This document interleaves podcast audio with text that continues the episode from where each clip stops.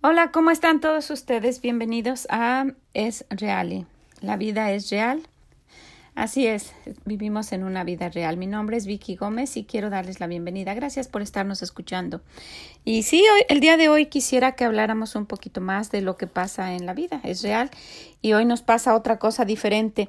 Estamos hablando del libro de Proverbios para adquirir la sabiduría de Dios y para hacer ese cambio en nuestra vida para bien. ¿Verdad? Y decimos que si lo conocemos a Él, pues vamos a ver cómo le podemos agradar. Y en, el libro que estamos enfocados, que es Proverbios, viendo cada uno de estos capítulos desde, desde que inició y en el, en el capítulo 6 y en el día 7 que estamos hoy, nos damos cuenta que se enfoca en que nos, nos insiste, nos anima Dios nos está exhortando a buscar la sabiduría que viene de Él. Y en el Proverbio 7.1 dice, Hijo mío, nos habla con cariño, Hijo mío, guarda mis razones y atesora contigo mis mandamientos. Guarda mis mandamientos y vivirás. Y mi ley como la niña de tus ojos, algo cerca, algo apreciado por nosotros. Dice, lígalo a tus dedos, escríbelo en la tabla de tu corazón. Di a la sabiduría, tú eres mi hermana, y a la inteligencia llama la pariente, lo más cercano a uno. Dios nos está animando, nos está exhortando de la manera que amable, de la manera cariñosa, para que nosotros lo busquemos a Él. Y, y no sea que después, cuando pase el tiempo, y que lo hayamos ignorado y que hayamos hecho lo que hayamos querido y que y que nos hayamos metido en problemas, no sea que eh, humillados vayamos a buscarlo y él ya eh, pues haya cambiado de opinión porque pues si nos damos cuenta en la Biblia el Señor muestra también su furor y su enojo. Destruyó pueblos completos ejércitos y, quiere decir que la, paciencia del Señor se puede terminar. En Nahum, en el libro de Nahum, que es un libro pequeño, si lo quieren buscar, en el capítulo 1 y el versículo 3 dice que sí, efectivamente, Jehová es tardo para la ira y grande en poder. Se tarda y nos espera y tiene paciencia. No se enoja fácilmente, pero tiene un poder que lo puede utilizar para llamar nuestra atención. Dice Jehová es tardo para la ira y grande en poder y no tendrá por inocente al culpable. Dice Jehová marcha en la tempestad y el torbellino y las nubes son el polvo de sus pies, un Dios poderoso. Ojalá nos diéramos cuenta, paráramos un momento de toda nuestra vida tan agitada que llevamos nos diéramos cuenta quién es Él, qué Dios tan grande es Él, que es un Dios real, es real, que tiene un poder con el que creó todo, y con ese mismo poder nos puede ayudar. Y con ese mismo poder ha, ha castigado a, a los pueblos que pues que de alguna manera se han alejado y principalmente se han rebelado contra él, como fue Sodoma y Gomorra. La, la, Biblia está llena de ejemplos de cosas que nos hacen ver la grandeza de Dios. Y este libro de Proverbios nos dice y nos, nos recuerda otra vez de parte de él, hijo, busca la sabiduría, te va a ir bien. Te va a ir bien si la buscas porque va a ser lo que te va a guiar tus pasos de cada día. Y el Señor está insistiendo. Y si yo quisiera que hoy como, como un paréntesis en nuestra vida reflexionáramos y pensáramos, ¿qué tiene que hacer Dios para llamar mi atención? ¿Qué tiene que hacer Dios para que lo busque? ¿Qué tiene que, que hacer Dios para que me acerque a Él? Él hace lo que tiene que hacer porque dice en su palabra que toda rodilla se doblará ante Él. Entonces puede hacer cosas para que, para que nosotros en nuestra vida tan ocupada que pasamos y que no tenemos tiempo para Él. Yo no sé si se los he mencionado antes, pero el tiempo que uno pasa con Dios no es desperdiciado. Uno se levanta y empieza a hacer sus cosas y dice, no tengo tiempo de, no, no tengo tiempo de leer mi Biblia. No, hay gente que ni, ni, ni por una equivocación lo piensa. Pero nos damos cuenta de que si lo buscamos, el día es diferente. Entonces no es que tengamos tiempo o no, es que Él merece nuestro tiempo, merece que le dediquemos un tiempo especial. Hemos hablado de no lo que le sobra, pero un tiempo especial. Que lo busquemos mientras se pueda ser hallado por su paciencia. Dice que Él tarda en enojarse, no se enoja fácilmente, dice Nahum y muchos otros versículos que, que, él, que él tiene paciencia, dice es tardo para la ira y en otros versículos dice grande en misericordia. Sí, porque no nos da lo que merecemos, este, está esperando a que nosotros recapacitemos y lo busquemos de una forma voluntaria.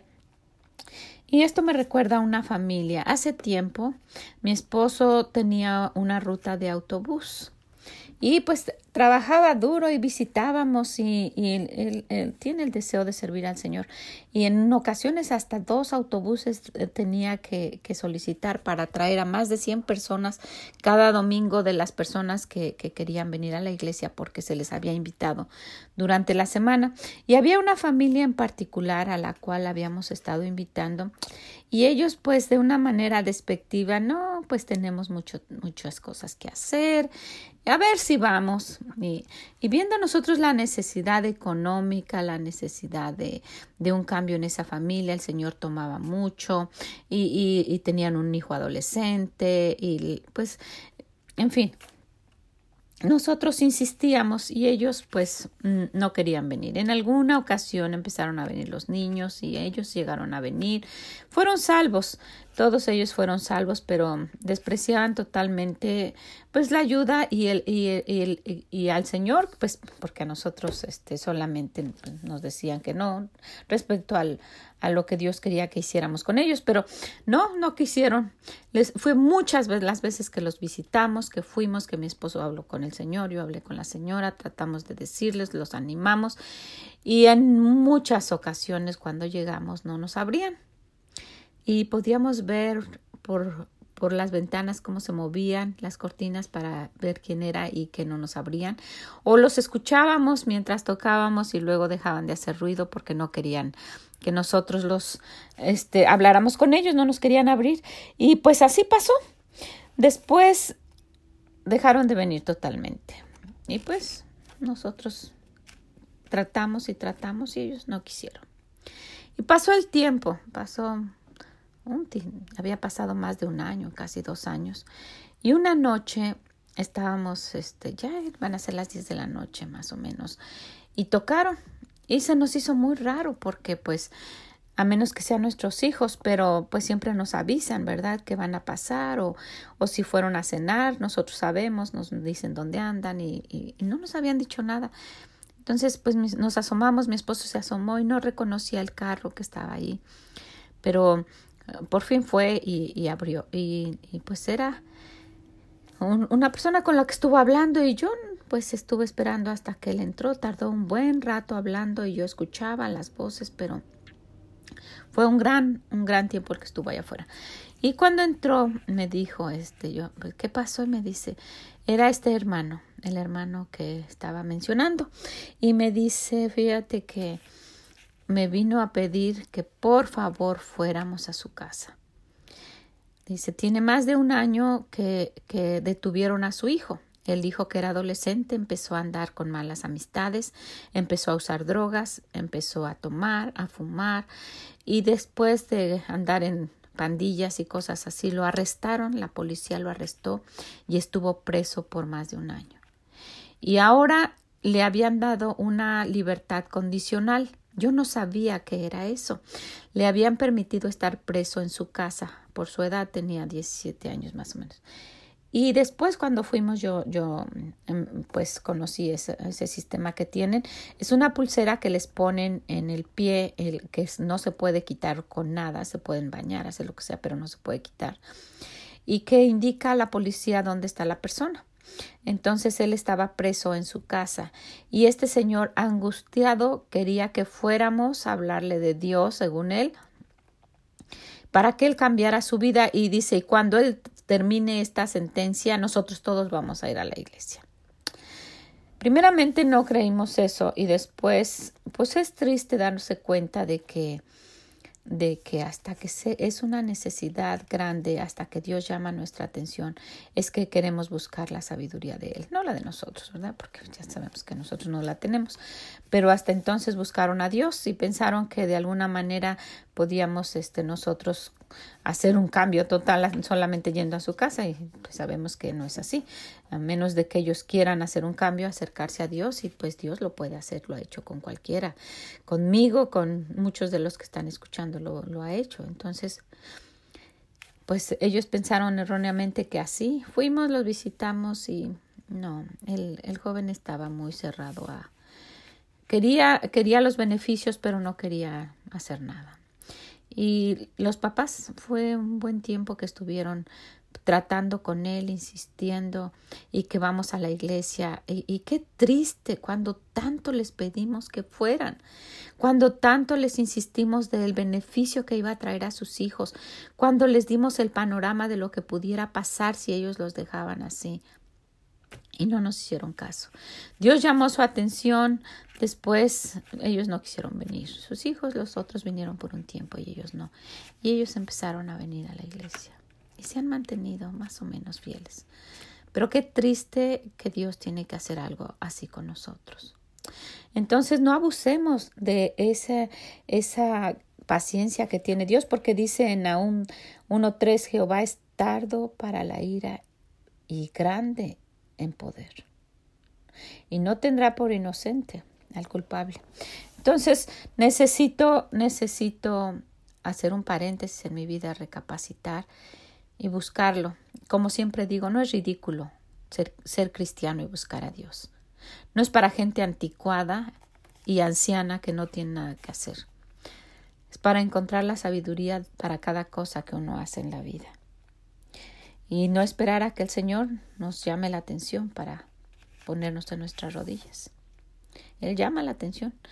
Yo como maestra por muchos años, cuando quería la atención de mis alumnos, les hablaba más fuerte, porque yo nunca gritaba, pero hablaba siempre bajo y, y alzaba el, tono de voz un poco y entonces llamaba la atención porque sabían que yo no hablaba así, o me acercaba cerca y le diga, ¿estás escuchando? Algo, algo para llamar su atención.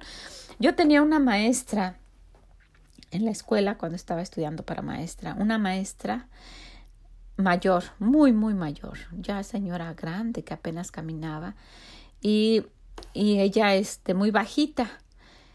Se sentaba en su escritorio y la materia era historia universal. Y su único trabajo de maestra de ella era estar leyendo, leyendo un libro. Y uno debía estar atento a lo que ella leía tan bajito y tomar notas porque de eso ella ponía exámenes, de eso en eso consistía su clase. Yo no sé qué nos estaban enseñando ahí, era para maestras, tal vez el, la paciencia o la atención o no sé, pero si ella por casualidad levantaba la vista y entre sus lentes veía a alguien que estaba hablando, ella no les llamaba la atención, no decía pongan atención nada. Ella tomaba el borrador y con un tino, como si el borrador fuera un boomerang, lo tiraba y le pegaba uno en la cabeza. Y todavía tenía uno que recoger el borrador y llevárselo. Y sí que llamaba la atención. Gracias a Dios no me tocó y probablemente no porque no haya estado muy atenta, sino tal vez porque no me vio. Pero esa era, esa era su forma de llamar la atención y sí, sí llamaba la atención. Pues puede ser algo así. Dios, Dios utiliza formas para llamar nuestra atención y muchas veces esas son pruebas difíciles. Por esa razón les animo. Vamos a buscarlo. Es el libro de Proverbios. Proverbios 7.1 nos, nos habla de cómo Dios nos, nos quiere eh, con un cariño grande, nos dice, ¿sabes qué? Ah, pon atención, escucha lo que te quiero decir. Y hasta lo compara con la familia, dice, hijo mío, guarda mis razones y atesora contigo mis mandamientos. Guarda mis mandamientos y vivirás. Y mi ley como la niña de tus ojos.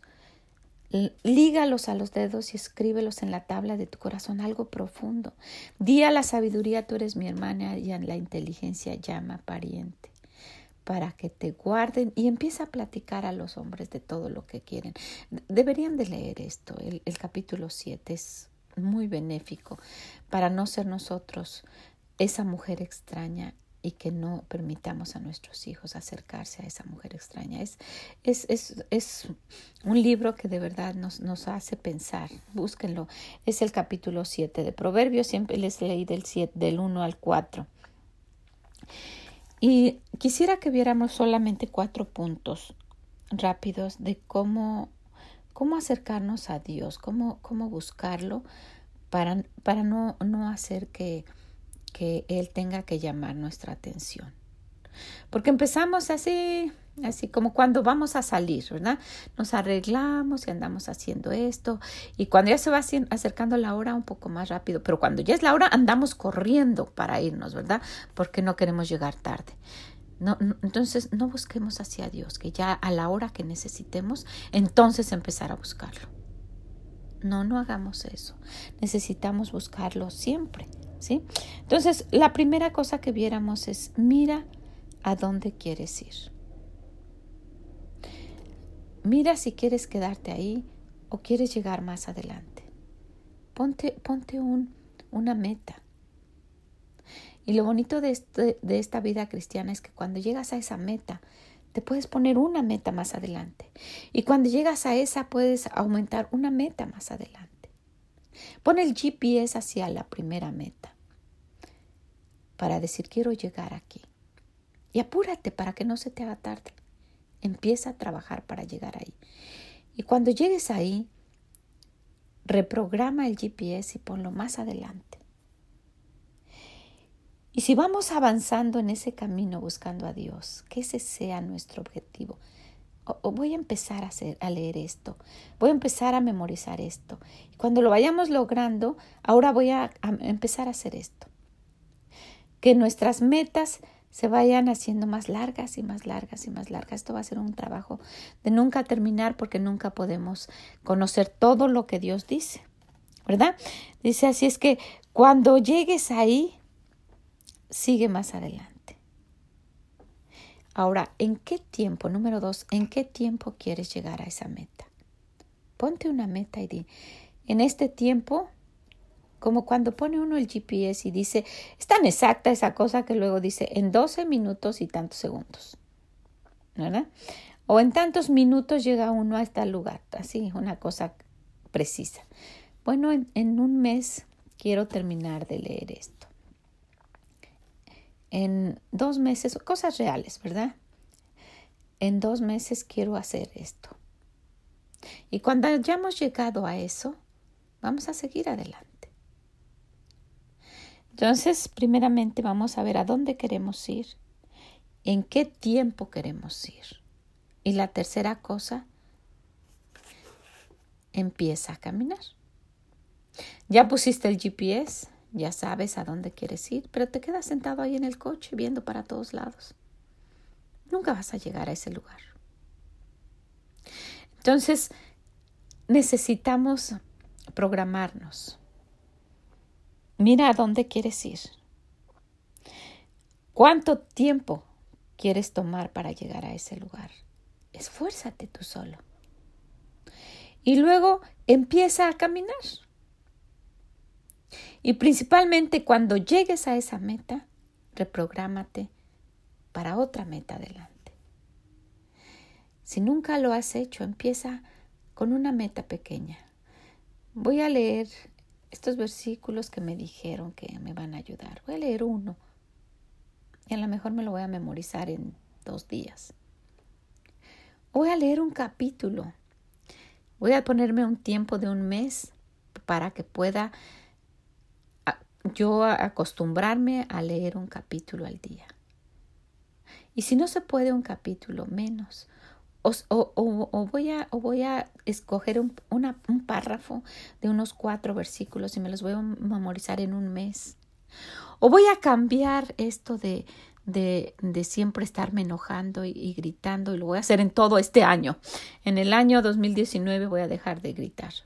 No sé. Cada quien se conoce y Dios nos muestra qué es lo que nosotros hacemos mal. Dice, dice la Biblia, enséñame que hago mal y no lo haré más. Si se lo pedimos a Dios, claro que Él nos los va a mostrar.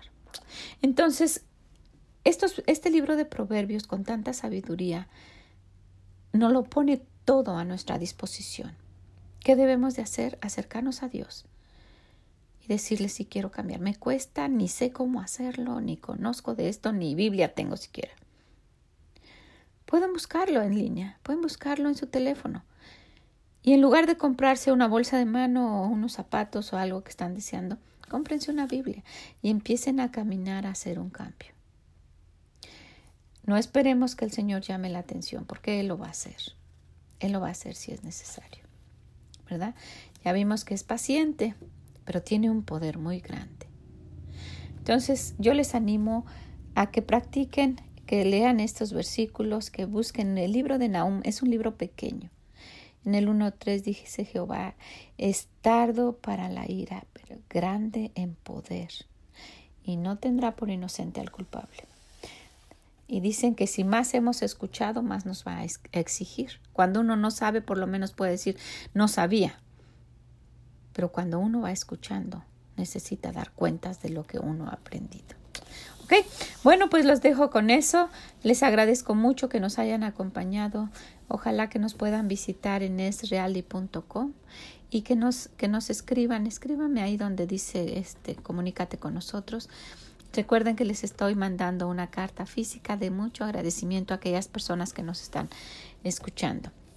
Gracias, que tengan un bonito día y oro al Señor que nos ayude para que cada día lo busquemos más y nuestra vida sea diferente para ese cambio que buscamos, que estamos cansados de vivir así y necesitamos la ayuda de Dios. Ok, vamos a buscar su sabiduría y nos vemos en la próxima. Gracias a todos, que tengan un buen día donde quiera que estén. Bye bye.